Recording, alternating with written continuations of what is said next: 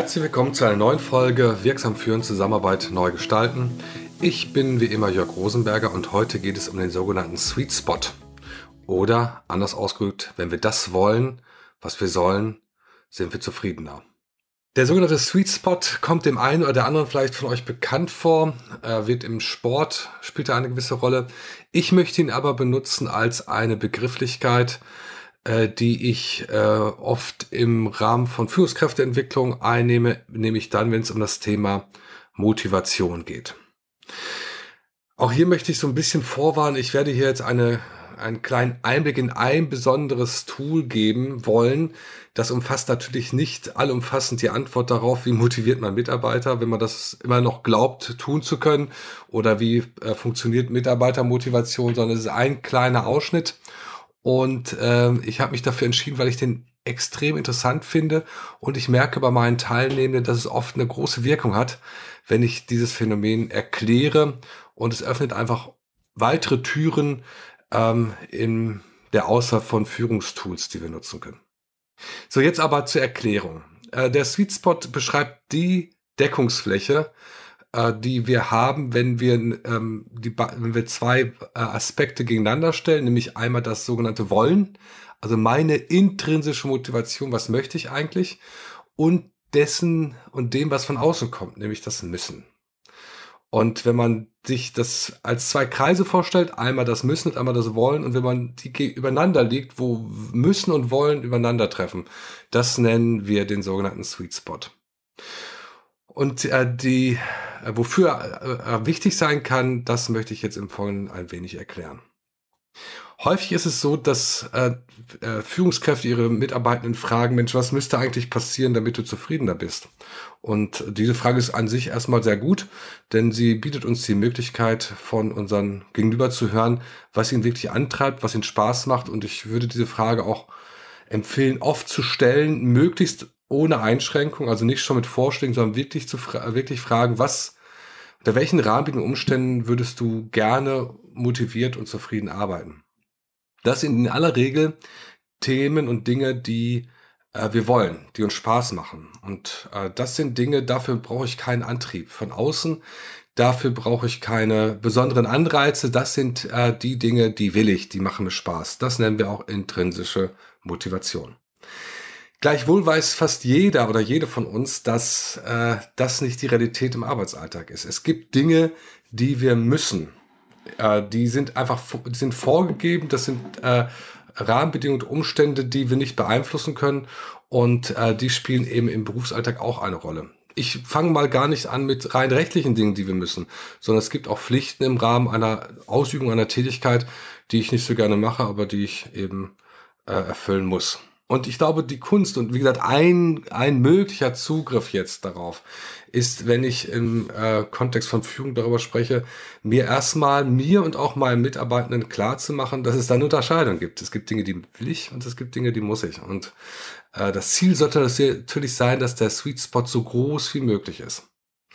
Und es hilft mir natürlich als Führungskraft auch ungemein, wenn ich weiß, dass gewisse Dinge, die ich äh, bei in, im Aufgabenfeld des anderen sehe oder meines Mitarbeitenden sehe, dass er die als müssen betrachtet. Das sollte schon auf jeden Fall mal ein Fingerzeig dahingehend sein, zu sagen, wenn es irgendwie möglich ist, würde ich dafür sorgen, dass ein Mitarbeitender natürlich äh, im Feld von müssen äh, nicht äh, überbordend viel hat. Ansonsten stellt sich nämlich die Frage, ob die Stellen, der Stellenzuschnitt sinnvoll für denjenigen ist. Und gleichzeitig kann ich natürlich Mut machen zu überlegen, was von dem, was du äh, im Moment noch als müssen äh, empfindest, könntest du vielleicht zukünftig auch wollen, indem es gewisse Anpassungen gibt, indem es gewisse Modifizierungen gibt.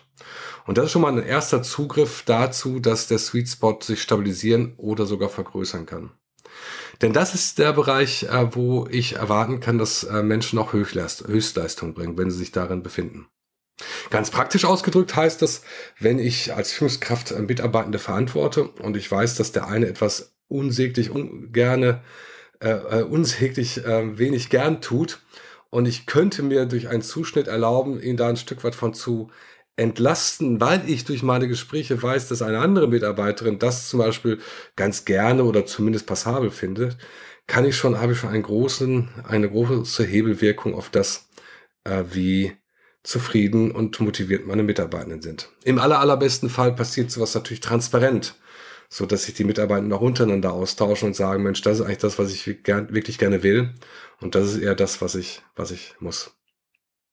Man kann übrigens dieses, diesen Fächer noch ausbreiten, indem man sich nicht nur auf dieses ja zu, durchaus ja auch einfach anmutende Modell von wollen und müssen äh, äh, beschränkt, indem man das erweitert äh, im, äh, und schaut, Mensch, wenn ich mir gemeinsam mit meinen Mitarbeitenden anschaue, äh, was ist eigentlich das, was du sehr gut kannst? Was ist das, was du willst? Was ist auch das, was du darfst und vielleicht noch mehr dürfen wolltest im Sinne von Freiräume? Und was ist das, was du sollst und musst? Dann habe ich also einen Vierklang. Sollen und müssen, können, dürfen und wollen. Und wenn ich die vier mal gegeneinander stelle und die vier mir gemeinsam mit meiner Mitarbeiterin und meinem Mitarbeiter anschaue, auch dann kann das mir als Führungskraft und auch meiner Mitarbeiterin oder meinem Mitarbeiter möglicherweise noch eine weitere Perspektive geben, äh, die ähm, dazu führen kann, dass mehr äh, wollen, also eine Vergrößerung des Sweet Spots stattfinden kann. Zum Abschluss dieser kurzen, knackigen und hoffentlich trotzdem inspirierenden Folge vielleicht nochmal zusammengefasst, weshalb es mir ein Anliegen war, äh, diesen Sweet Spot zu beschreiben. Ich glaube, dass dieser wirklich sehr einfache Zugang äh, in der sehr, sehr einfachen Unterscheidung zwischen, zwischen äh, wollen und müssen oftmals unterschätzt wird. Wir sagen und denken so etwas, naja, das ist doch klar, das gehört nun mal zum, zur, zur, zur, auf der Agenda, das müssen die Leute machen. In dem Moment, wo ich es benenne und es einmal zutage ähm, ans Tageslicht bringe sozusagen, habe ich im Kontakt mit meinen Mitarbeitenden und natürlich auch für mich selbst, jederzeit auch als Selbstmanagement-Tool nutzbar, nochmal klar, dass ich auch ganz klar anerkenne, ja, da, das werde ich weiter müssen. Das sind Dinge, die sind unabänderlich. Die muss ich jetzt machen, die werde ich auch zukünftig machen müssen. Und allein dieses Verdeutlichen führt entweder zu einer höheren Akzeptanz oder möglicherweise auch zu Konsequenzen, dass ich sage, das möchte ich mittel- und langfristig gar nicht. Auch das wäre legitim. Denn es macht keinen Sinn, wenn jemand etwas tut, was er aus tiefstem Herzen gar nicht äh, will. Und äh, es ist äh, eine Einladung, dieses Tool äh, gemeinsam für mich selbst mit meinen Mitarbeitenden einmal darüber zu diskutieren und zu schauen, wo ist eigentlich mein Sweet Spot.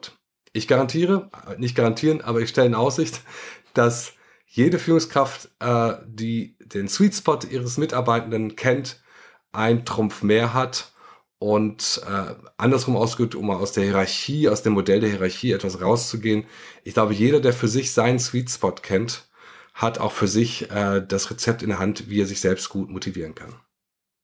Viel Spaß beim Rausfinden und Finden des eigenen Sweet Spots wünsche ich euch und wie immer wenn es Rückmeldungen gibt, freue ich mich über Kommentare und ansonsten sage ich bis zum nächsten Mal.